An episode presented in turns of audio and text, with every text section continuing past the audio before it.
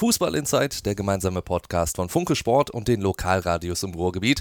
Wir versprechen ja immer Tacheles aus dem Pott und wir hauen nicht nur auf die Vereine drauf, sondern Tacheles wird auch untereinander gesprochen, denn wir hören mal rein, was der Kollege Uli Hohmann immer mal wieder zum Kollegen Martin Herms gesagt hat. Also ich habe diese Sendung äh, von euch da gehört, von Martin, ne, mit seinem, also ich habe ich hab dann im Urlaub dachte, mir fällt das Handy aus der Hand. Weil ich muss ehrlich gestehen, also irgendwo ist es auch mal gut. Ja. Und ich mag den Martin ja. Und das ist für mich ja, sind, wir sind ja alte Reviersportler, ja. Also der Martin hat bei Reviersport ja nun mal eben auch das alles gelernt. Und ich muss schon schmunzeln. Es ist, ich bin immer noch der Meinung, der Martin kennt sich übrigens aus äh, mit Rot-Weiß Essen, der ist auch mit Herzblut dabei, das darf man nie vergessen. Hm. Das ist dem nicht egal, was da passiert aber ist vielleicht ein bisschen vorschnell. Ja, also wenn Funke-Reporter Martin Herms immer draufhaut, dann äh, sagt äh, Reviersport-Erfinder Uli Hohmann manchmal, der Martin übertreibt ein bisschen. Deswegen freue ich mich ganz besonders heute da, Martin Herms und Uli Hohmann. Ja, ja hallo.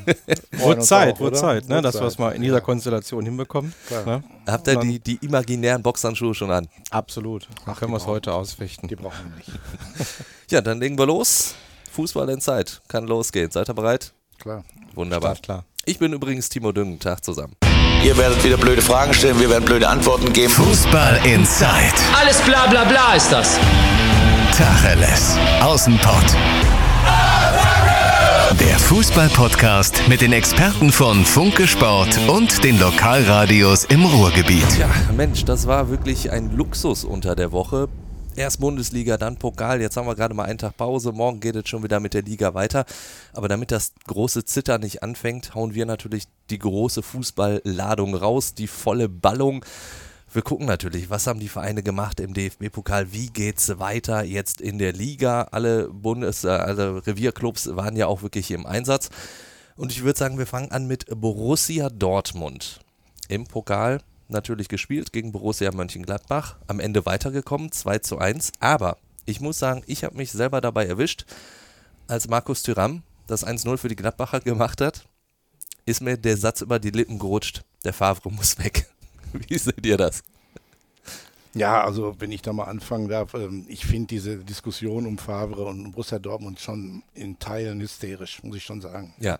Also wir sind immer noch am Anfang der Saison. Borussia Dortmund hat drei Punkte Abstand, glaube ich, zum ersten, haben in den ganzen Wust von Spielen mittlerweile ja auch schon inklusive Champions League zweimal verloren. Klar spielen die nicht das, was man erwartet hat nach den Neuzugängen mit diesen vielen guten Spielen, aber ähm, es ist trotzdem, wenn man sich vorstellt, man entlässt einen Trainer unter solchen Voraussetzungen, ja, dann frage ich mich, dann haben wir demnächst jede Saison 15 neue Trainer. Und man muss schon mal daran denken und erinnern, dass Favre vor einem Jahr war er der Heizbringer. Alle Leute waren der Meinung, das ist genau der Mann, der in Dortmund passt. Klar suchen die alle diesen Kloppersatz und den werden die so schnell nicht wieder finden. Das ist halt eine ganz besondere Trainerpersönlichkeit, die Borussia Dortmund auch wirklich diese großen Erfolge gebracht hat. Und jeder Trainer danach hat es schwer. Aber ich denke, die Dortmunder sind im Moment eigentlich im Plan, sozusagen. Auch in der Champions League sieht das gar nicht so schlecht aus. Mailand hat halt dieses ähm, Spiel gegen Prag nicht gewonnen. Das werden die bitter am Ende merken. Und ich glaube, wollen wir mal noch mal ein paar Wochen abwarten, wo Borussia Dortmund nicht vielleicht dann auch diese besondere Mischung findet, die nötig ist, um auch dann Spektakel abzuliefern. Im Moment liefern sie im Wesentlichen die Punkte. Also ich sehe es ein bisschen anders, überraschend. Habe ich mir gedacht. Ähm, ich bin nicht der Meinung, dass man jetzt Favre sofort vor die Tür setzen sollte. Das ist natürlich jetzt falsch und ist auch unangebracht. Man sollte ihm schon noch ein paar Spiele geben. Aber man darf jetzt auch nicht nur diese Saison nehmen als Gradmesser. Man muss auch schon im Januar anfangen. Ja. ja. natürlich hat man unter ihm ein richtig starkes erstes halbes Jahr gespielt. Das war toll, war super Fußball. Man war dann neun Punkte vor den Bayern. Aber da ging es ja schon los. Diese neun Punkte hat man wirklich ja, fast schon leichtfertig verspielt mit, mit schwachen Leistungen. Man konnte nur selten überzeugen in der Rückrunde. Ich kann mich jetzt seit Januar, weiß ich nicht, vielleicht an vier, fünf Spiele erinnern, in denen die wirklich von, von der ersten bis zur letzten Minute überzeugt haben. So war es gestern Abend auch, dann gegen, gegen Gladbach in den ersten 70 Minuten. Und ich war wirklich erschrocken, wie schwach mhm. diese Mannschaft gespielt hat. Und ähm, völlig planlos, ohne, ohne, ohne Einfälle. Ähm, ähnlich wie im Derby. Da hat man ja auch 70 Minuten, wurde man ja an die Wand gespielt von Schalke, von der Mannschaft. Auch, auch spielerisch, das war für mich das Überraschende. Genau. Ne? Also man hat irgendwie nicht das Gefühl, dass, ich weiß nicht, wofür steht Borussia Dortmund? Ist das jetzt Ballbesitzfußball? Ist das irgendwie Konterfußball? Ähm, ich erkenne da wirklich null Handschrift. Ähm, man hat sich irgendwie geschafft, dieses Spiel dann zu gewinnen. Dann brauchte man auch so ein bisschen Glück. Ne? Abgefälschtes Ding vom Brand geht rein, danach ein toller Spielzug. Das können diese Jungs ja auch. Ne? Man hat ja wirklich enorme Qualität da vorne drin. Man darf auch nicht vergessen, das ist eine Mannschaft, die hat den Anspruch, deutscher Meister zu werden. Ja, das haben die selbst so formuliert. Die wollen in diesem Jahr deutscher Meister werden. Man hat für über 100 Millionen Euro muss man sich mal vorstellen, über 100 Millionen Euro in eine Mannschaft investiert, die schon gut war, Ja, die schon das ist ja Zweiter wurde. unbestritten. Und das kann nicht der Anspruch von Borussia Dortmund sein. Man darf sich auch nicht so sehr blenden lassen. Na, in der Meisterschaft, natürlich, hast recht, Uli, ist noch alles möglich. Na, Aber liegt nur aber auch daran, anderen dass ja auch andere, die anderen, die anderen schwächeln ja, auch. Also Wenn die würde- Bayern ihr Ding durchgezogen Ja. hätten, dann wäre die Ja, Sache schon gegessen gewesen. Genau, das ist vielleicht auch ein Punkt, ne, dass ich schon denke, man hat da im Moment eine Diskussion, die, die für mich sehr bizarr ist. Du hast seit Ewigkeiten mal wieder eine spannende Bundesliga mit vielen Vereinen, die überraschen, positiv überraschen. Du hast eine total enge Situation bis zum 10. Ne? Und die Leute sind, quatschen rum, ja, äh, wenn Dortmund und Bayern normal spielen würden, wären die schon wieder zehn Punkte weg. Wer kann denn da ein Interesse haben, dass Dortmund und Bayern zehn Punkte weg sind? Was soll denn das? Die Dortmunder haben tatsächlich mit jedem Gegner ihre Probleme gehabt, das gebe ich dir recht. Natürlich tanzen die da nicht durch die Liga. Klar hätte man das denken können, das mit diesen Verstärkungen. Aber ich habe das, glaube ich, hier schon mal gesagt. Die Verstärkungen sind im Wesentlichen da, wo sie so schon gut waren. Das ist kein Zufall, dass so ein Julian Brandt irgendwie durch, die, ähm, durch den Angriff da meandert und man weiß gar nicht, wohin mit dem. Ja? Wenn alle fit sind, dann stehst du in dieser Situation. Du hast natürlich auf Dauer mit diesem guten Kader natürlich immer einen Vorteil, wenn du die Leute auf der Bank hast. Aber du hast halt auch die Schwierigkeit, die bei Laune zu halten. Man kennt das. Ja? Also wir sind ja gar nicht weit weg voneinander. Ich bin auch Ja. überrascht, dass Borussia Dortmund nicht diesen äh, Hurra-Fußball spielt, den man vielleicht mit diesen Leuten erwarten könnte. Aber es liegt einfach auch daran, dass die kleineren Vereine aufgeholt haben und sich nicht mal so wegputzen lassen. So, du musst jedes Spiel musst du total Gas geben, auch als Borussia Dortmund, auch als Bayern München. Das ist kein Zufall, was sich da gerade abspielt. Und ich finde, diesen Vereinen wie Mainz, Augsburg, Freiburg wird so Unrecht getan, wenn man denen einfach sagt, ja, wenn die einfach gut spielen würden, würden die euch alle wegputzen. Nein, du putzt keinen mehr weg in der Bundesliga. Und ich sage, Gott sei Dank. Da, da hast du natürlich recht. Die Frage ist halt nur, Dortmund tritt ja wirklich sehr, sehr planlos oft gefühlt auf. Also da hast du auch nicht so das Gefühl, die wissen gar nicht, was sie machen sollen. Da wird der Ball hin und her gespielt und so wirklich was passiert nicht. Hier Derby zum Beispiel ein gutes Beispiel. Also ich war wirklich erschrocken von Borussia Dortmund und der Kollege Marian Lasker hat es, glaube ich, so geschrieben. Äh, Jaden Sancho war eigentlich fast schlechtester Mann auf dem Platz, hat aber war der gefährlichste Dortmunder trotzdem, weil es immer nur eine Einzelaktion war. Immer. Irgendwie, es, es hat nicht funktioniert innerhalb der Truppe. Ja, Die Schalker sind mit teilweise drei, vier Leuten auf draufgegangen. Natürlich ist da eine Verunsicherung bei Borussia Dortmund. Ist doch klar. Die Spieler sind ja selber mit sich äh, nicht zufrieden. Das würde man sich ja wundern. Die laufen ja da auch nicht über den Platz und, und, und äh, sind da die Grazien. Die sehen einfach nur, der, die, der Gegner wehrt sich und die haben im Moment möglicherweise auch einen Rucksack auf dem Puckel, weil die Leute auch so wahnsinnig kritisch sind. Man, bei Borussia Dortmund ist mittlerweile der Zustand, die Leute wollen nicht nur Siege, die wollen richtige Festivals da von Woche zu Woche. Und wenn das nicht klappt, dann, dann sind sie unzufrieden und dann geht, also in diesen sozialen Medien, was da tobt, das ist ja irre. Ja. Ne? Also da weißt du ja wirklich nicht mehr, wem- also da sind Ansprüche da, die, die sind auch für Borussia Dortmund schon schwierig. Ich rede aber trotzdem nicht, ich bin schon auch der Meinung, dass da wahrscheinlich auch was passieren wird. Ich denke das auch. Also wenn das weitergeht mit dieser Spielerei, die ist mir auch nicht verborgen geblieben. Nur ich weiß nicht, was sollen, was sollen die denn jetzt machen? Die können jetzt nur, die können jetzt nur die Nerven behalten und versuchen, dieses ganze komplizierte Konstrukt da wieder irgendwo nervlich in die Reihe zu kriegen. Da reicht vielleicht ein Spiel. Aber, die werden es auch hoffen, denke ich mal, dass es noch irgendwie funktioniert unter Favre, weil das andere wäre ja auch ein Schuldeingeständnis. Ne? Nach Klopp, du hast es angesprochen, kam sofort- Tuchel, mit dem hat man sich überworfen. Ne? Man hatte vorher den, den, den Halsbringer Klopp, den super Ja. Kumpeltypen, so einen Typen bekommst du nicht, dann bekommt man einen fachlich hervorragenden Trainer wie Tuchel. Ja, der wird dann morgens nicht um 6 Uhr irgendwo in der Bahn besoffen aufwachen. Ne? Wie, deswegen, der stellt dann plötzlich auch veganes Essen um. Das ist einfach ein ganz anderer Typ.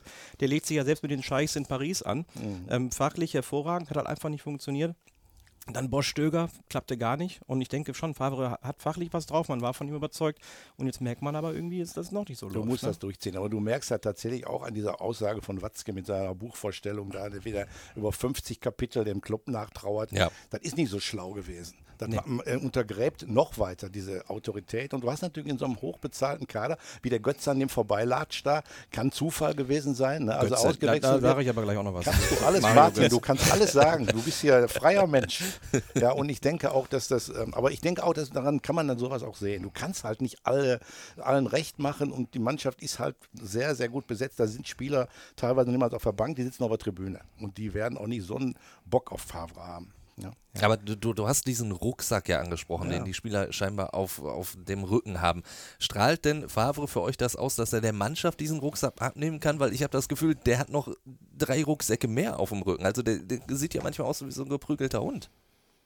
Ja, definitiv. Man weiß ja jetzt natürlich nicht, wie er es jetzt intern moderiert, nach außen hin. Das mag vielleicht auch eine Sprachbarriere so ein bisschen sein, wirkt so ein bisschen unglücklich. Ne? Und da gebe ich dir auch recht. Er wirkt wirklich ein bisschen angeschlagen in den letzten Ja. Wochen. Vielleicht vermisst er auch die Rückendeckung innerhalb des Vereins. Natürlich sagt jetzt der Verein nicht, wir haben jetzt hier eine Trainerdiskussion oder da muss sich was ändern.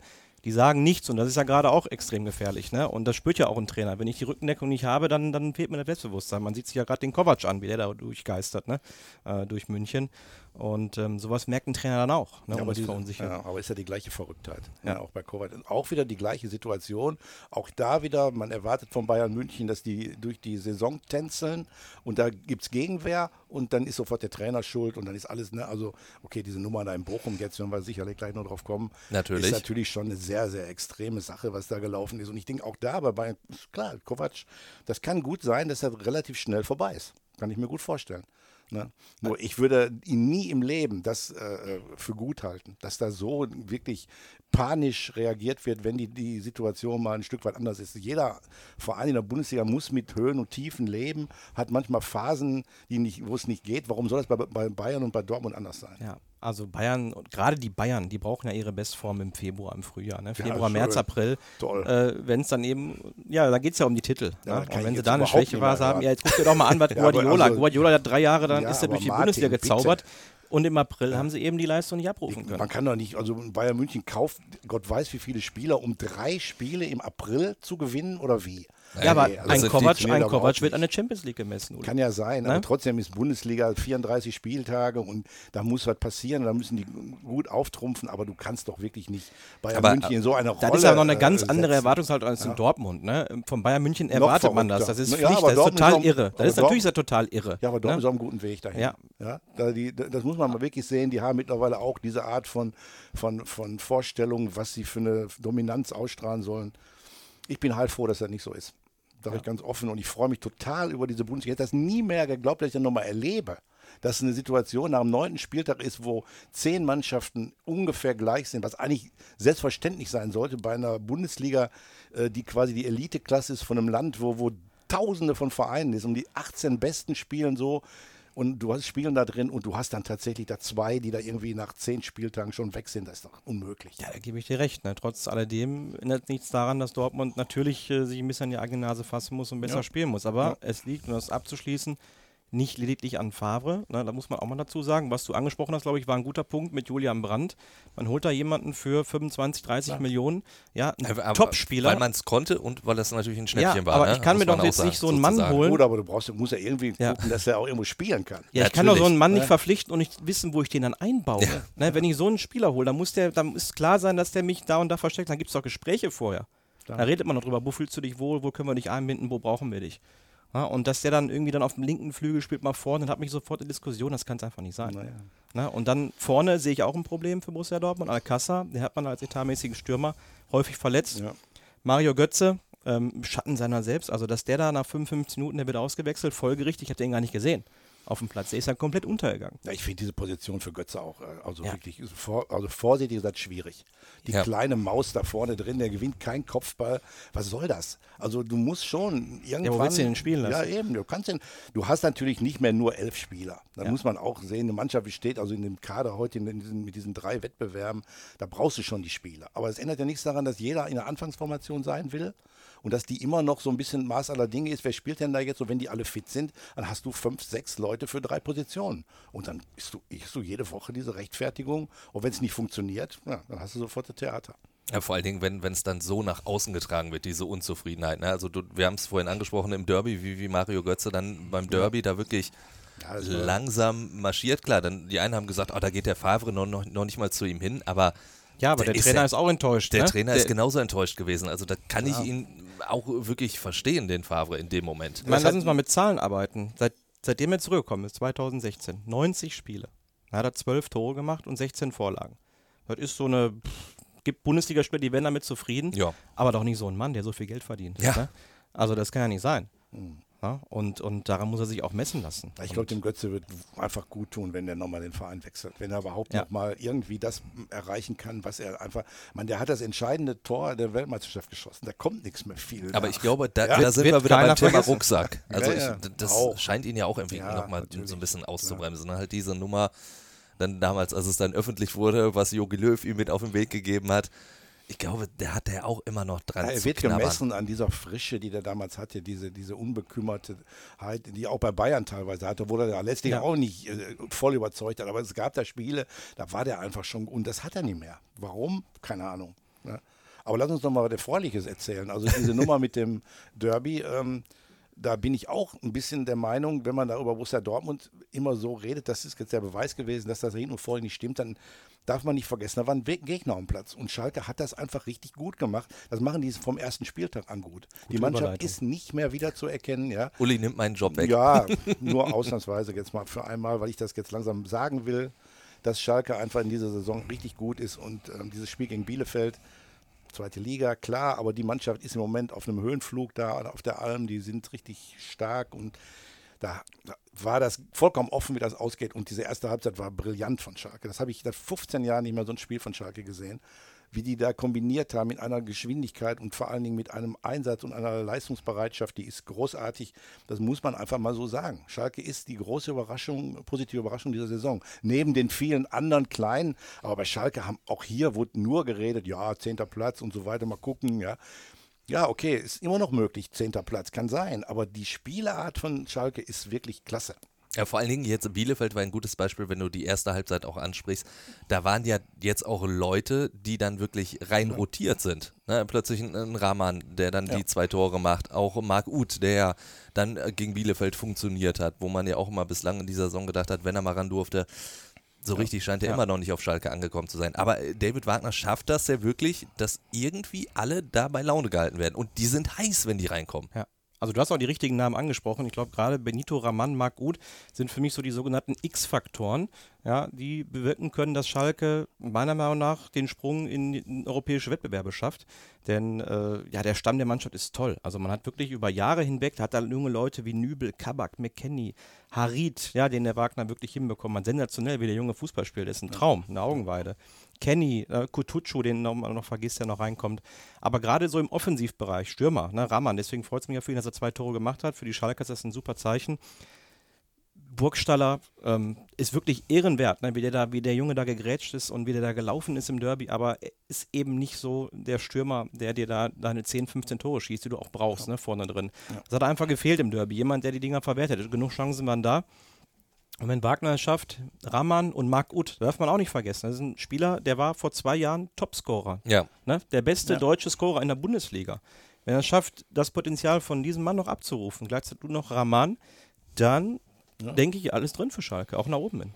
Ja, vor allen Dingen, du, äh, die Offensive ist natürlich ein Thema, aber du hast natürlich da jetzt momentan so auf der 6-8 mit Mascarell und Serda zwei Leute, die auch eine Wahnsinnssaison bislang spielen. Man spricht immer so über Arid, weil der natürlich vorne rumwirbelt, aber was die beiden im Mittelfeld da wirklich auch abräumen und im Spielaufbau, das Die ist ja halten ihm den. Rücken frei. Ne? Ja. Also gerade Mascarell, der war ja schon ein Fehleinkauf. Eigentlich hatte man gedacht, der, der ist weg. Ja. Wie bei anderen auch. Man fehlte einfach der Interessent für. Ne? Aber auch da wieder sieht man, diese Spieler sind natürlich auch alle angewiesen darauf, dass sie ein Stück weit die Sicherheit bekommen, das Vertrauen bekommen. Mascarell war ja schon in den äh, paar Spielen mit Stevens, war ja schon Stamm, aber es war immer so, dass man dachte, naja, das ist glaube ich nicht so die, die optimale Besetzung. Aber mittlerweile, glaube ich, steht er also über allen Dingen und man weiß, dass das einer der Spieler ist, die diesen Höhenflug ganz wesentlich ähm, prägen.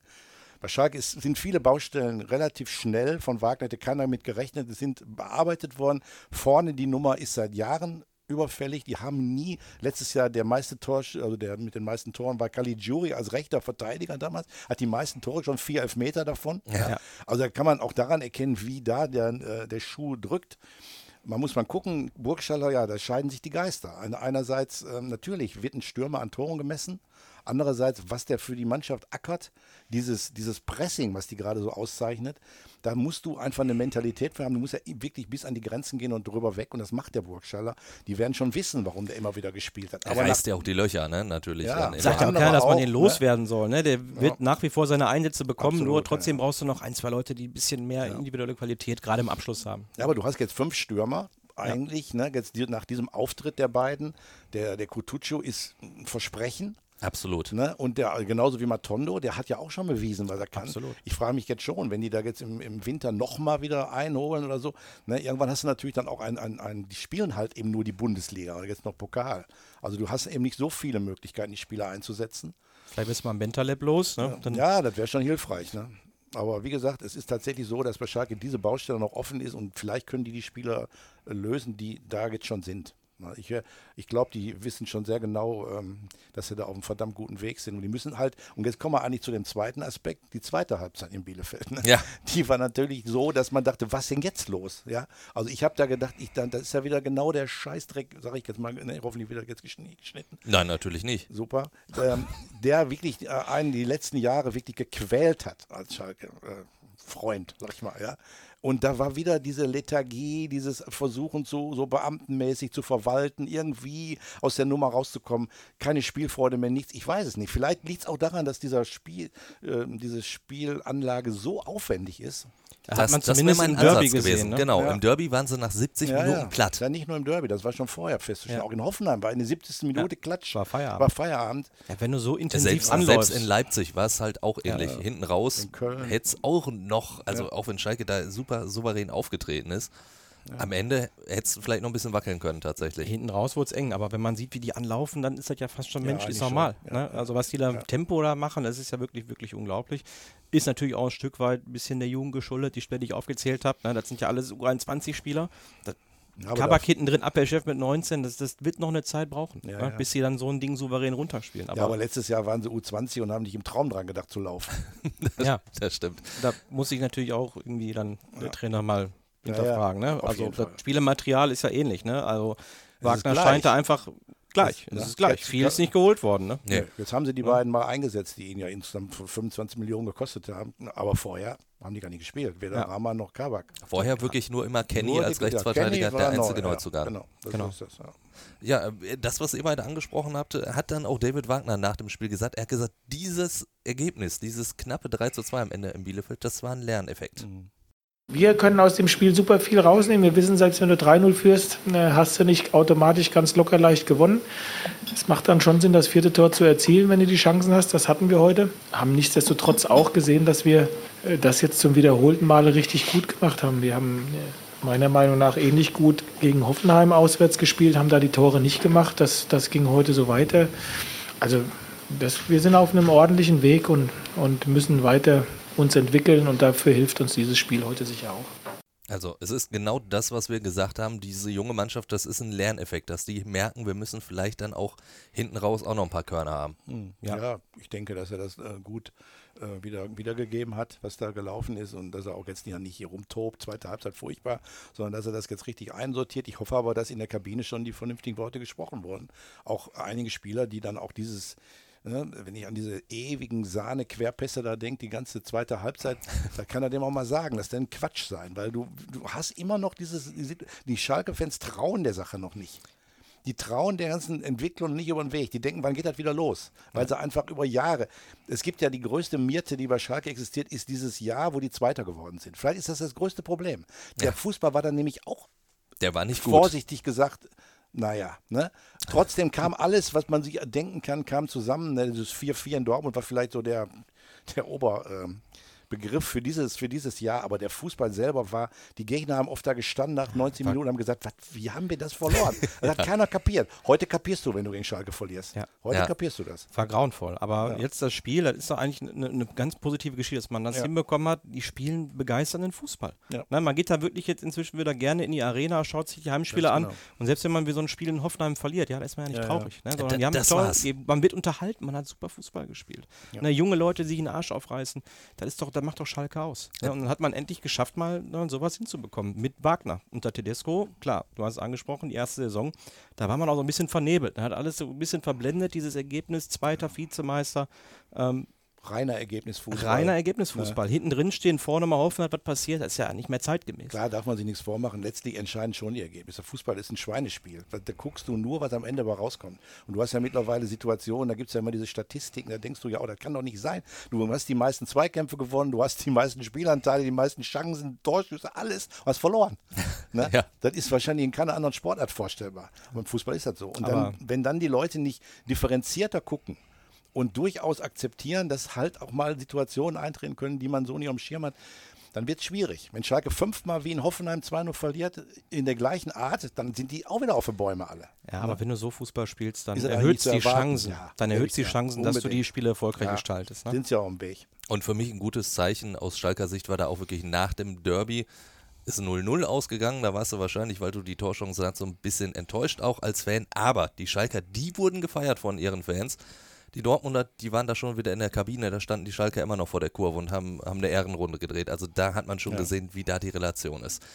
Ja, der VfL Bochum ja. hat auch ein richtig gutes Spiel abgeliefert gegen die Bayern. Da hat man eigentlich gedacht, oh, wie hoch geht er denn aus für die Bayern? Dann hält der VfL da richtig gegen. Und natürlich am Ende diese Niederlage, die sich dann leider auch irgendwie so in den letzten Minuten angedeutet hat, spätestens nach dem Ausgang war ich mir hundertprozentig sicher, das geht noch in der regulären Spielzeit für die Bayern aus. Aber auch da war Trainer Thomas Reis nach dem Spiel natürlich sehr, sehr zufrieden mit seiner Truppe, obwohl er verloren hat und spricht auch da von einem Lerneffekt. Wichtig war für mich, ähm, dass die, dass die Truppe ihr, ihr wahres Gesicht gezeigt hat. Ähm, ich glaube, dass man äh, in der letzten Zeit sehr viel auf die Mütze bekommen hat, ähm, teilweise natürlich auch sehr zu Recht. Es gab ja mehrere Aussprachen, äh, wie es man so schön sagt, oder zumindest haben wir gesagt, äh, wir müssen ein bisschen mehr Gas geben. Letztendlich überwiegt der Stolz, äh, dass wir wirklich aus einer schwierigen Phase von der Liga ein bisschen Abstand gewinnen konnten. Und aber das ist jetzt auch der Maßstab ähm, für die Liga und ich gehe davon aus, äh, dass, dass die Truppe das ähm, ja, so aufnehmen wird, dass es ein, ein tolles Erlebnis war. Ich glaube, tolle Rahmenbedingungen und äh, für uns zählt das Spiel am Montag und mit der gleichen Einstellung, glaube ich, ähm, werden wir in die richtige Richtung gehen. Und äh, was Thomas Reis da sagt, hat mir auch direkt gestern noch ein Bochum-Fan direkt gesagt. Er kam zu mir rein in die, in die Redaktion und sagte so, jetzt haben sie aber gezeigt, was sie kann, können. Daran müssen sie sich messen lassen. Ist das dann auch schon wieder schwierig? Weil ich meine, so ein Spiel gegen die Bayern ist natürlich ein absolutes Highlight, das jetzt wirklich im Alltag wieder hinzukriegen. Ja, ich sehe es also so, dass man dem Ganzen nicht zu viel Bedeutung beimessen sollte. Natürlich ist es eine tolle Leistung gewesen gegen die Bayern, wenn ich sehe, wie der Suarez da gegen den Command verteidigt hat, ihm die Bälle abgenommen hat. Die haben gekämpft. Aber das war ja auch ein Stück weit zu erwarten. Ne? Wenn man in so einem Spiel nicht heiß ist gegen Bayern München, ne? im öffentlich-rechtlichen wurde es übertragen, egal bei Sport 1 wurde es übertragen, ähm, 30.000 Zuschauer ausverkauft, ja, dann kann ich demjenigen auch nicht helfen. Ne? Also die Bochumer haben das gemacht, was sie eigentlich machen sollten.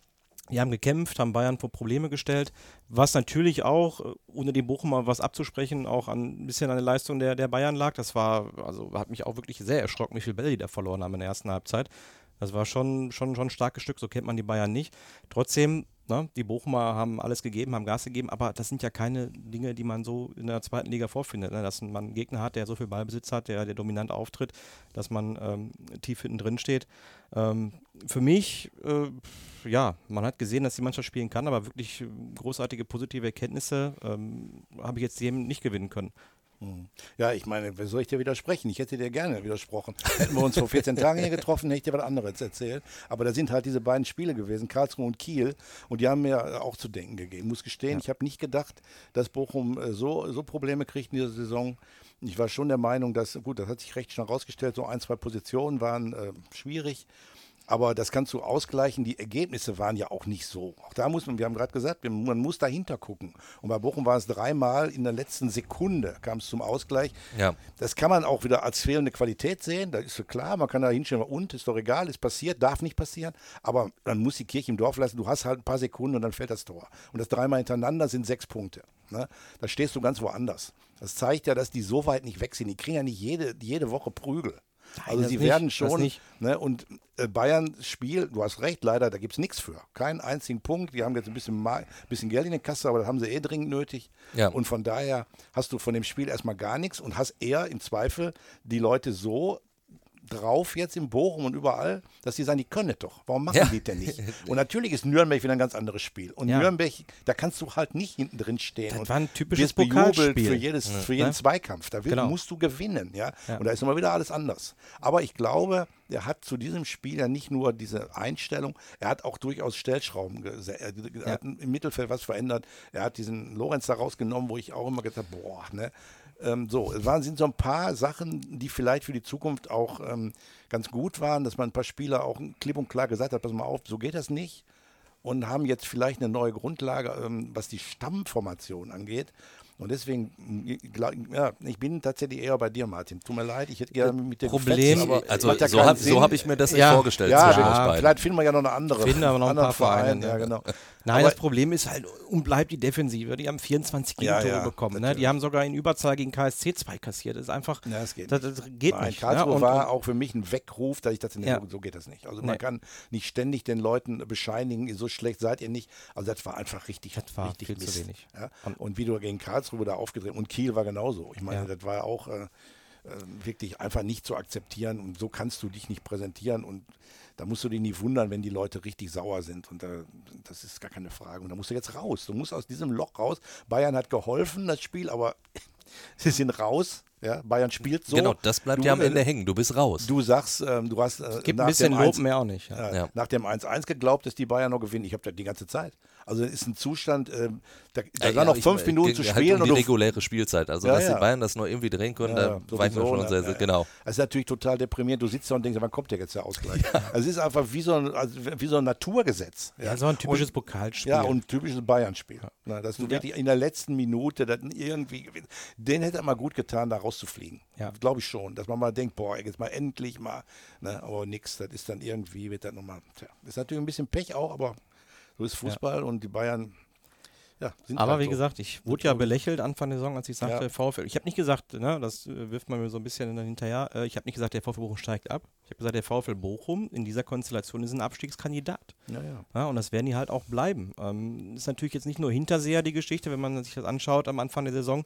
Man hat den Kader so ein bisschen äh, verändert, hat da ein paar etablierte Leute ähm, vor die Tür gesetzt, wie Tim Hochland, erstmal Celozzi, den hat man ja ausgemustert. Und da, auch, hat man da, verloren. da haben wir nämlich damals noch drüber gesprochen, haben gesagt, ja, man hat ja einen erfahrenen Rechtsverteidiger, warum holt man den nicht wieder in eine Truppe? Da waren wir uns eigentlich Ja. einig, können sie nicht machen. Jetzt spielt er wieder. Man ne? war der Meinung, dass das so Leute wie Hochland und Celozzi nicht reichen, um ganz oben mitzuspielen. Das mag ja richtig sein, ne, aber man muss ja erstmal Leute finden, die besser sind. Klar. Ja. Ja. Und aktuell, so ein erfahrener Mann wie Hochland, der wird der Mannschaft momentan gut zu Gesicht stehen. Also, ne, mit seiner Erfahrung. Der vielleicht so einen Jungen wie den Bella Kotschap mal noch ein bisschen anleiten würde. Ne?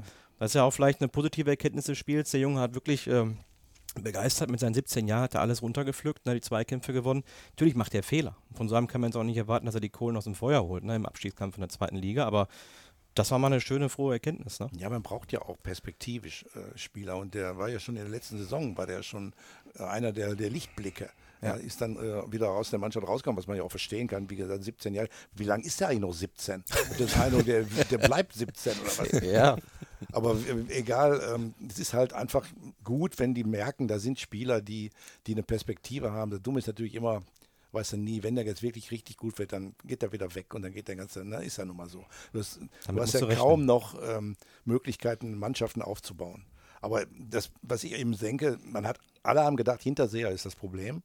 Und das ist eigentlich gar nicht, weil die machen ja Tore, schießen ja, Ja. Tore. Der Blum schießt Tore, der Gavula schießt Tore.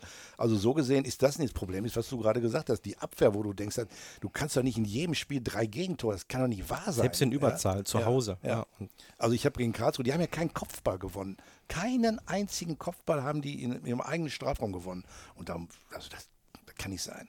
Und dann ist dann tatsächlich auch die Sache, kann man einen Kader nicht so zusammenstellen, dass da ein so eine Kante drin ist, ja, den ja jeder hat. Wenn man sich da die süddeutschen äh, Zweitligisten da anguckt, was da für Bären auflaufen und da kommen die da mit ihren kleinen Mäusen da an und verlieren jeden Kopfball, dann muss es schon, also das, das muss man schon wissen, glaube ich auch. Ne? Da zahlen die gerade Lehrgeld.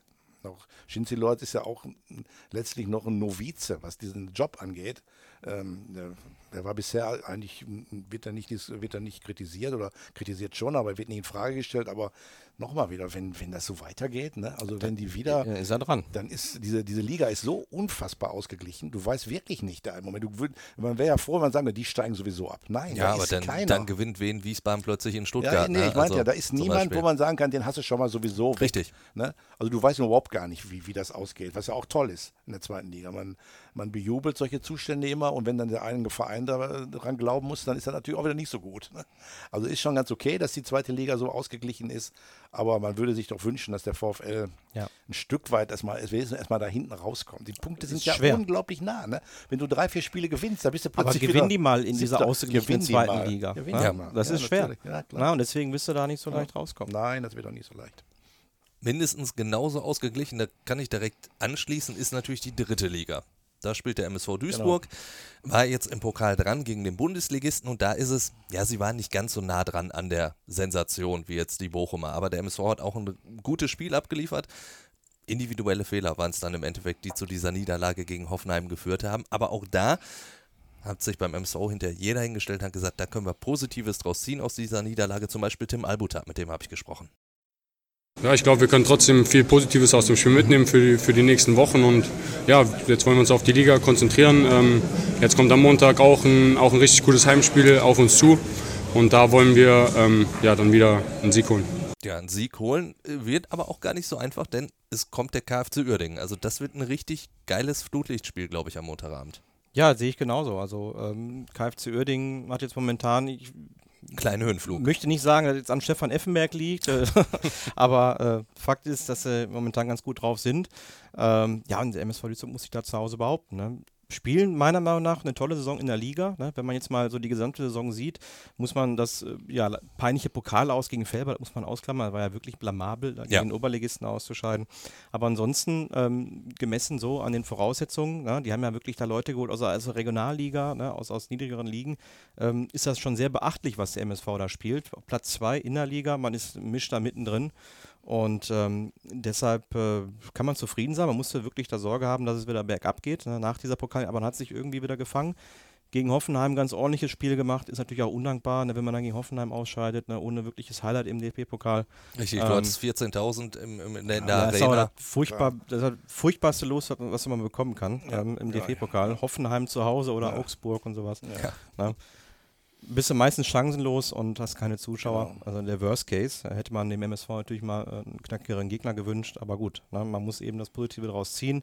Äh, die Saison ist äh, bisher positiv verlaufen. Man hat jetzt auch den Rücken frei und da ist in keinem Pokalwettbewerb mehr drin und kann sich da ganz auf die Liga konzentrieren. Ne, wenn man da bis zum Winter, glaube ich, oben dran bleibt, ne, auf Platz 2, 3, da irgendwo in Schlagdistanz, vielleicht nochmal die Möglichkeit nachzubessern, äh, ist alles drin in dieser Saison. Ja, ja, klar, Hoffenheim ist, ist, ist furchtbar und ähm, haben ja auch in der Bundesliga, ich glaube, ist die Mannschaft der Stunde im Moment in Berlin gewonnen, in München und dann kommen die nach Duisburg. Ich weiß nicht, wie viele in Duisburg geglaubt haben, da kann ich so gewinnen. Vielleicht vier oder fünf. Ja, es Also- war ganz lustig. Bei der Auslosung war Thorsten Lieberknecht, der MSV-Trainer, natürlich noch sehr optimistisch. Da war Hoffenheim aber auch gerade sehr, sehr schwach in die Saison Genau. gestartet. Ja, ja. Und dann hat er auch kurz vorher gesagt, na, genau diese drei Spiele, die gewinnen in München, die gewinnen gegen Schalke, die gewinnen in Berlin, kommen dann nach Duisburg. Da musste an, also für einen Drittligisten natürlich alles passen an diesem Tag. Ja, wie die Tore zustande kommen, das ist natürlich schon, da, da war dann wirklich ein Klassenunterschied. Ne? Das waren ja wirklich Fehler, da, das, kann, das geht eigentlich nicht. Aber Der MSV hatte eigentlich Du- schon geklärt. Ja, genau. Der, ne, der war ja nicht weg, der Ball. Aber egal. Äh, Ist halt passiert. Irgendwann fallen dann die Tore so. Ein Fehler ist da immer, sonst würden sie alle immer nur 0-0 spielen. Und äh, 2-0 ist total in Ordnung. Ich glaube, Duisburg ist im Moment wichtig. Die hatten ja diesen kleinen Knick, nicht nur mit dem Pokalspiel, sicherlich blamabel, klar. Aber kann auch mal sein, dass man die Prioritäten da wirklich woanders sieht. Ne? Und ähm, dann war halt die Frage, wie machen, gehen die jetzt damit um? Und das haben sie eigentlich jetzt erstmal ganz gut hingekriegt. So eine Saison ist lang und du hast immer wieder mal so Täler. Und die Frage ist dann tatsächlich, wie kommst du da raus? Fängst du da sofort an durchzudrehen und sofort wieder Chaos und, und alle sind verzweifelt und bis hin zu Trainer, ist das der Richtige? Ich meine sogar, da ging sogar schon so anfangs so, ne, nach zwei, den zwei Niederlagen. Ging schon langsam ging los, schon ja. los. Ne? Ja, eben. Gut, Und- weil, weil Thorsten Lieberknecht natürlich ja. auch überhaupt keinen Kredit hat. Wie soll er auch? Klar, ne? Er ist natürlich. mit der Mannschaft abgestiegen. ist, ist natürlich lang, langfristige Sache, aber trotzdem haben sie es nicht gemacht, die haben die Ruhe bewahrt und jetzt sind sie zumindest ergebnistechnisch wieder auf einem ganz guten Weg. Zweiter Platz, aber nochmal, die, die dritte Liga ist ja noch schlimmer als die zweite. Ja. Da weißt du überhaupt nicht, was los ist. Und da hast du ja wirklich äh, Mannschaften da vorne, äh, ein halbes Dutzend locker, ne, die ja jede Woche neu äh, die Plätze da verteilen. Und das wird wahrscheinlich auch so bleiben, weil das ist logisch, wenn die sind alle so nah beieinander und die Ergebnisse sind, alle haben mal so eine, so mal so eine schwächere Phase und dann haben sie wieder mal, wenn du drei Spiele gewinnst, dann bist du oben. Wenn du drei Spiele verlierst, bist du Neunter oder Zehnter. Also das höchstens ist, wahrscheinlich ja, sogar. Höchstens, ne? Und deswegen glaube ich, ähm, muss der MSV einfach einen ganz furchtbar langen Atem haben. Ich fürchte, aber das ist jetzt keine Unkerei und da will ich auch niemandem zu nahe treten, aber der Kader ist natürlich spielt eigentlich, also sagen wir mal, von den Namen her schon am Limit. Also zu glauben, dass dann noch mehr kommt, das fällt mir schwer. Das große Problem ist momentan auch in Duisburg, dass du natürlich äh, auch sehr, sehr viele Verletzte hast. Du, du Ja, selbst ja, wenn du noch Leute auf der. Bank hättest, die, die kannst du ja gar nicht bringen. Also jetzt Ja. auch gegen Hoffenheim saßen wieder beide Ersatztorhüter auf der Bank und man hat trotzdem die Bank nicht voll bekommen. Also äh, Thorsten Lieberknecht konnte kaum noch wechseln. Der hatte überhaupt keine Körner mehr, die er irgendwie noch rausdonnern konnte. Das kommt natürlich ja auch noch hinzu. Ne? Du hast zum Beispiel einen guten Saisonstart gehabt mit Krempiki, der hat richtig gut funktioniert, verletzt. Marvin Comper, auch wenn der immer seine Schwierigkeiten hatte, jetzt erstmal wieder verletzt. Also da kommt immer mal wieder was dazu und das ist natürlich schwer. Ja, aber so geht die Saison. Wird schwierig in natürlich. der, in der Breite, ne? Und Ja. dass der zweite Anzug nicht ganz so sitzt, hat man ja gegen Felbert dann gesehen. Dann bringt man sie schon mal rein, die Jungs da, und dann äh, kommt da so ein Spiel bei rum, ist natürlich auch tragisch, ne? Also da liegt die Last schon auf, auf nur zu wenigen Schultern einfach, ne? Ja, also da, da bleibe ich mal dabei. Ich glaube, wenn Moritz Stoppelkamp längerfristig ausfallen würde, dann, ja, dann, ja. dann könnte der MSV den Spielbetrieb quasi einstellen. Ja. Was die in dem MSV aber wirklich gelungen ist, du hast es so ein bisschen angedeutet, Uli, die beiden Siege jetzt gegen Lautern und auch in Würzburg, das waren jetzt noch niemals die besten Spiele vom MSV. Also zum Beispiel das, das Spiel gegen Lautern, das habe ich ja auch wieder für Radio Duisburg kommentiert. Und immer wenn wir drauf waren, ist nichts passiert. Aber der MSV hat halt die, diese drei Tore gemacht, weil, weil da mal wirklich die Konsequenz da war. Und in Würzburg waren die Würzburger ja auch gefühlt fast sogar die bessere Mannschaft. Trotzdem gewinnt der MSV da 2-0. Ne? Also das ist natürlich dann auch eine Entwicklung, die so eine Mannschaft dann irgendwie durchmacht. Ja, die brauchst du halt. Ne? Du musst dann einfach auch die Ergebnisse bringen, um dann auch zur Sicherheit zu kommen. Also die dritten Liga ist wahrscheinlich noch schlimmer als alle anderen Ligen, dass du einfach die Ergebnisse bringen musst. Du kannst da nicht erwarten, dass die Leute alle so darauf gucken, ja, wie, wie ist denn jetzt der Ballbesitz und wie hast du da und, ne, und unglücklich, sondern da geht es einfach nur, du guckst auf die Tabelle und guckst auf die Ergebnisse und denkst, ach du Scheiße, oder gut. Und da sind sie nochmal wieder zweiter Platz jetzt und da sind die Leute erstmal, vielleicht sind sie nicht euphorisch, aber sie haben doch so ein Gefühl, da geht was. Man muss sich vorstellen, die wären jetzt Elfter oder so. Ja, Ja, ich weiß ja, wäre Duisburg schon wieder, ich meine, der Trainer wäre eh nicht mehr da, aber dann ging es auch wirklich um die Existenz schon. Weil, ne, das ist ja, man fragt sich ja, Ja, um die geht es wie ja wahrscheinlich da schon sowieso. Ja. Ne? Also Geht ich weiß sowieso. auch nicht, wie sie ein zweites Jahr noch in der Ja. dritten Liga finanzieren wollen. Das nicht. wäre sehr, sehr eng. Das ist schon so Ja. hart, ne? Also das heißt, man hat eine junge Mannschaft aufgebaut mit vielen neuen einen Umbruch gehabt, aber von der man vielleicht nicht allzu viel erwartet. Trotzdem hat man den Druck, dass man dann doch fast aufsteigen muss, Ja, ne? es ist schon sehr schön. weil es einfach nicht anders finanziell darstellbar ist. Aufsteigen müssen. Gutes Thema für unseren letzten Verein. Fällt Und, mir, das, fällt mir das und keiner ein. da erwarte ich jetzt aber äh, zwischen euch beiden mal so, so ein bisschen, ja, also ein bisschen Zunder, würde ich behaupten. Denn Martin Herms hat auch schon so, so eine kleine Achterbahnfahrt hingelegt gefühlt. RWE gut gestartet. Absolut. Da war die Euphorie auch schon groß, bei dir und auch bei Christian Brausch. Und dann vor, vor zwei Wochen fiel, glaube ich, schon das Wort erbärmlich bei dir. Ja, ich habe gesagt, das eine Spiel erinnerte so an, an die äh, erbärmlichen, teilweise Heimspiele in der letzten Saison. Ich meine, da hat man sieben Heimspiele verloren, als Rot-Weiß Essen, also Festung Hafenstraße gehabt. Da mal irgendwann mal äh, in den 80er, 90er oder so mal Phasen, da haben die, glaube ich, zwei, drei Jahre kein Spiel verloren äh, zu Hause. Oh, ja. Und äh, das ist äh, wirklich, also das war echt schwach. Das hat mich so ein bisschen auch zum, zum Nachdenken gebracht. Ähm, denn ich muss sagen, diese, diese Schwankung oder dieses Tief, da habe ich eher am Anfang der Saison mit gerechnet. Man hat ja eine komplett neue Mannschaft aufgebaut. Und ähm, gut, da muss man sagen, da hatten sie auch ein bisschen Glück gehabt. Gegen Dortmund zwar nicht so gut gespielt. Ersten Spieltag gewinnt hat in der 90. Minute, hat sofort Euphorie ausgelöst, wie es eben so ist. Das ist ja auch ein schlafender Riese, Rot-Weiß Essen. Und dann ging es aufwärts. Und dann, was ich momentan so ein bisschen vermisse, ist die Konstanz. Und äh, Christian Titz hat irgendwie noch nicht so wirklich seine Mannschaft gefunden. Ne? Hat noch nicht so das Vertrauen. Man hat da jetzt auf einmal irgendwelche Führungsspieler wie Grote. Der wurde ja hier hingeholt als Heilsbringer, als Führungsspieler. War Kapitän in Chemnitz, äh, Zweitliga erfahren, den kennt man hier im Ruhrgebiet. Und der sitzt ja seit Wochen wieder auf der Bank, genau wie so ein Damani, auch ein Königstransfer. Ähm, mir scheint, als hätte er einfach noch nicht so die richtige Mischung gefunden oder den Zugang zu den Leuten einfach. Um, um, und das braucht man auch. Man braucht ja, er wechselt ja ständig die Formation. Jetzt wurde der Torwart ausgewechselt, kann vielleicht mal sein, aber dann werden ja von Spiel zu Spiel, von Woche zu Woche drei, vier, fünf, sechs Positionen getauscht. Sieht alles ein bisschen wild aus momentan und ähm, ich denke mal, er sucht noch seine Mannschaft, seine Formation. Die hat er noch nicht gefunden. Und das Problem ist, die Ferler gewinnen ihre Spiele. Jetzt kommt noch dieses tragische Wattenscheid-Dilemma da hinzu, dass man da noch drei Punkte verloren hat. Ja. Ausgerechnet gegen die hat Ferl verloren am ersten Spieltag. Dann ist man jetzt mal direkt erstmal acht Punkte dahinter. Und das ist schon ein Brett. Und die Mannschaft gewinnt, hat man ja auch im Pokal gesehen. Die haut einen Zweitligisten wieder raus. Ne? Das ist äh, kein Zufall, dass sie da oben stehen. Und äh, acht Punkte, da läuft man ein bisschen Gefahr. Jetzt kommt Lotte am Samstag, auch eine Mannschaft mit zwei ehemaligen Essenern, die sehr heiß sein wird, äh, rot-weißen Bein zu stellen.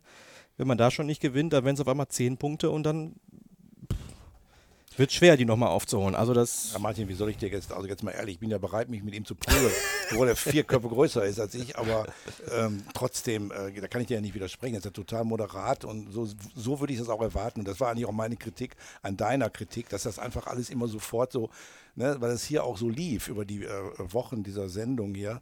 Ähm, Rot-Weiß super, super, super, verlieren ein Spiel, erbärmlich. Das kann nicht sein. Also man muss einfach ähm, gucken, dass man die, die richtige ähm, Balance dabei findet und auch wirklich dahinter guckt. Vielleicht ist so ein Ergebnis in dem Augenblick enttäuschend und so, aber dann sollte man immer gucken, wie kommt das zustande.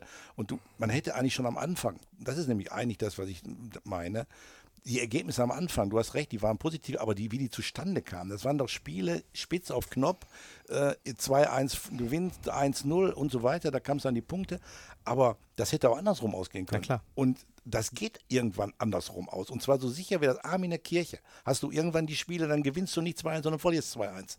Und dieses Drama bei Rot-Weiß, und deswegen geht das nur mit Ruhe und mit einer gewissen, mit einem langen Atem. Du hast halt Gegner, die diesen Druck nicht haben. Ob in Rödinghausen jemand in der dritten Liga oder in der vierten spielt, das ist so egal. Und selbst in Ferl, abgesehen von so ein paar Leuten, die da Spaß dran haben, du hast halt nicht den Druck. Du fährst, fährst da als Spieler hin, machst deine Spiele, wenn es gut geht, ist gut, wenn nicht, ist auch egal. Heißt ja nicht, dass die nicht die Spannung haben und dass die, dass die sportlichen Ehrgeiz haben, aber du bist nicht mit dieser wahnwitzigen äh, Erwartungshaltung konfrontiert. Und die kennen die Spieler. Ich bin immer der Meinung, toll, Hafenstraße, super, Festung, ja, aber für die anderen auch. Ja. Die spielen da auch gerne. Die fahren da hin und denken, boah, geil. Habe ich ja noch nie erlebt. 12.000 Zuschauer, da, aber, da geben die genauso Gas. Und dann hast du halt immer wieder diese Situation, wo du bei Rot-Weiß, auch wenn du dann zurückliegst und so, dann wird es schwierig. Und dann kannst du nur damit umgehen, dass du die Nerven behältst. Ja. Aber das ist gerade für die Fans eben nicht so einfach. Natürlich Nee. muss man dieser Mannschaft oder dem neuen Personal jetzt Zeit geben. Man hat jetzt einen neuen Trainer installiert, einen neuen Sportchef. Jetzt hat man da wieder brav von einem Zwei-Jahres-Plan gesprochen. Und man hört immer ständig von irgendwelchen Plänen. Als Fan vorher war es dann hoch drei und dann vorher hat man was von vier, fünf Jahresplänen gehört und also ein denn Quatsch. machen? Und trotzdem halt- gurkt man dann in dieser Liga weiterhin rum. Das ist natürlich auch frustrierend. Wenn, Also gibt ja nichts Schlimmeres als Stillstand. Ja, wenn man seit 2011 irgendwo im Mittelfeld in der Tabelle rumturnt, ja, da steige ich lieber einmal auf und ab. Ne, als irgendwie, äh, ja, ist ja so. Ist ja nichts Langweiligeres, als ständig also im ist, äh, September die, die Saison wieder zu begraben. Für Rot-Weiß Essen ist die vierte Liga natürlich eine, eine riesige Enttäuschung. Und aber ich meine, wir haben alle das Spiel gesehen, Saarbrücken gegen Köln. Ne? Die, die Saarbrücken spielt Köln phasenweise wirklich, ja, nicht an der Wand, aber die haben verdient gewonnen. Vierte Liga, Südwesten. Ja, da ist nochmal eine etwas dünnere äh, Spitze. Und du musst halt die Realität nehmen, wie sie, sind, wie sie ist. Und Rot-Weiß ist da. Und du kommst da nicht mit Geschrei und Getobe raus und äh, alles schrecklich und alles wieder neu. Du musst einfach einen, einen Weg finden. Und der kann nur über, ja, über, über gewissen Zeitraum laufen. Es kann durchaus sein, dass die dieses Jahr wieder nicht aufsteigen. Weil du äh, steigst ja immer als der Erste auf, der muss dann nochmal wieder durch so eine Scheiß. Dann spielst du plötzlich gegen Hertha BSC 2 und verlierst das Ding. Dann bist du ja ganz verrückt. Ja. Ne? Kann ja sein. Eben eine Top-Jugendmannschaft, ne, die Ja, werden da sicherlich eine gute Mannschaft Ja, da kannst du mal glauben. Ja, ja. Ne? Und von daher, wenn man da ein bisschen den Ball flach halten würde und erstmal sagen würde, wir wollen vorne mitspielen, im Moment. Du hast recht, Aber- acht Punkte, oh, ist schon ein Brett. Aber das, Das ist ja muss das aber der Problem, Anspruch ne? sein. Ne? Ich sage jetzt Der nicht, die müssen jetzt sein. unbedingt jetzt in dieser Saison aufsteigen, aber es kann nicht sein, dass jetzt im, im, dass die Leute wieder äh, Ja, ja. ihre Dauerkarten im Klo runterspülen Ja, im, ja. im November. Das ne? ist grausam. Das, das, darf Das einfach nicht passieren. Die müssen grausam. oben mitspielen. Das muss das Ziel sein. Daran muss sich auch Christian Titz messen lassen. Vor allen Dingen, weil dieses oben mitspielen ja in der Regionalliga nochmal heißt, du musst nah dran sein an Platz 1. Da reicht Genau. nicht Ja, Platz da- 3, klar. Platz 4 oben mitspielen. Nein, du musst, Also du kannst nicht ganz oben 15 dran sein. Punkte hinter der Spitze sein, du musst Genau. Schon irgendwie Ja, ja. so ein bisschen Kribbeln spüren. Ja, ist sonst ja wenn- noch, noch kribbelt. Ne? Ja, aber, noch. Aber ja, natürlich. Ne? Ja, ja. Es ist, ähm, es ist tatsächlich ein, ein, ein, ein Tanz auf der Rasierklinge bei Rot-Weiß. Kein Spiel, äh, auch jetzt gegen Düsseldorf wieder. Düsseldorf ist wirklich, glaube ich, sehr angeschlagen. Die haben Verletzte ohne Ende und dann gewinnst du durch ein Eigentor. Ne? Das ist okay, die drei Punkte sind auch da, aber du merkst immer wieder, du hast nie mal so ein Spiel wie, ich meine, muss ja nicht so ausgehen wie da jetzt gegen, gegen äh, gegen Schonnebeck. Ja, das ist ja nun wirklich mal eine Aus, ein Ausreißer. Aber du hast nicht mal so ein Gefühl, wo die mal 3-1, 4-1 gewinnen, wie Ferl und, und Rollinghausen. Selbst das in. Bergisch Gladbach haben sie ja gezittert, ne, bis- genau. bis- bis zum Schluss. Ja. Dem Ja. fehlt natürlich auch, vor allen Dingen fehlt denen aus meiner Sicht jedenfalls ein wirklicher Torjäger. Ja. Und Ich hätte da, wer weiß was für getan, dass sie den Möllers zurückholen. Aber wenn er nicht will, dann will er nicht. Ja, Den kann man hier nicht knebeln. Ja, das ne? denke ich auch. Also die haben ganz ordentliche Leute da vorne rumrennen, ob das jetzt Endres ist oder Platzek oder Wirtz, alle Silista, vier Tore in der Saison. Adetula, da trägt jeder so ein bisschen was dazu Ja. bei, aber das sind keine Killer. Nee. Ne? Das sind nicht die Leute, die dir da äh, von, von Woche zu Woche, wenn es mal schlecht läuft, mit einer Einzelaktion die Punkte bescheren. Ja, und äh, da müssen sie was tun. Davon hat Ferl zwei Stück. Ja, wir sind schon wieder einer Meinung. Was soll ich machen? Ja, ich weiß auch nicht. Müssen wir Martin, was ist los? Wir können über was anderes sprechen. Ja, habe ich mir ein bisschen anders vorgestellt mit euch beiden. Bist Aber enttäuscht? Ja, nee, enttäuscht möchte ich gar nicht sagen. Ja. Ist ja eigentlich auch schön. Wir haben ja auch wieder viele Meinungen gehabt. Da, man kann ja auch durchaus mal einer Meinung sein. Aber so, so ein paar Nuancen, ich glaube, waren wir dann doch wieder alle mal hier und da so ein bisschen auseinander. Hat auf jeden Fall wieder sehr, sehr viel Spaß gemacht mit euch beiden. Und wenn ihr da draußen natürlich auch noch irgendwelche Anregungen habt, Kritik, andere Meinungen natürlich, immer her damit. Hinterlasst das bei uns in den Kommentaren. Über Twitter könnt ihr euch auch immer bei uns melden. Auch über die Fußball Insight Facebook-Seite. Und bis dahin sage ich einfach mal Tschüss, bis zum nächsten Mal. Ciao. Ciao. Fußball Inside, der Fußball-Podcast mit den Experten von Funke Sport und den Lokalradios im Ruhrgebiet.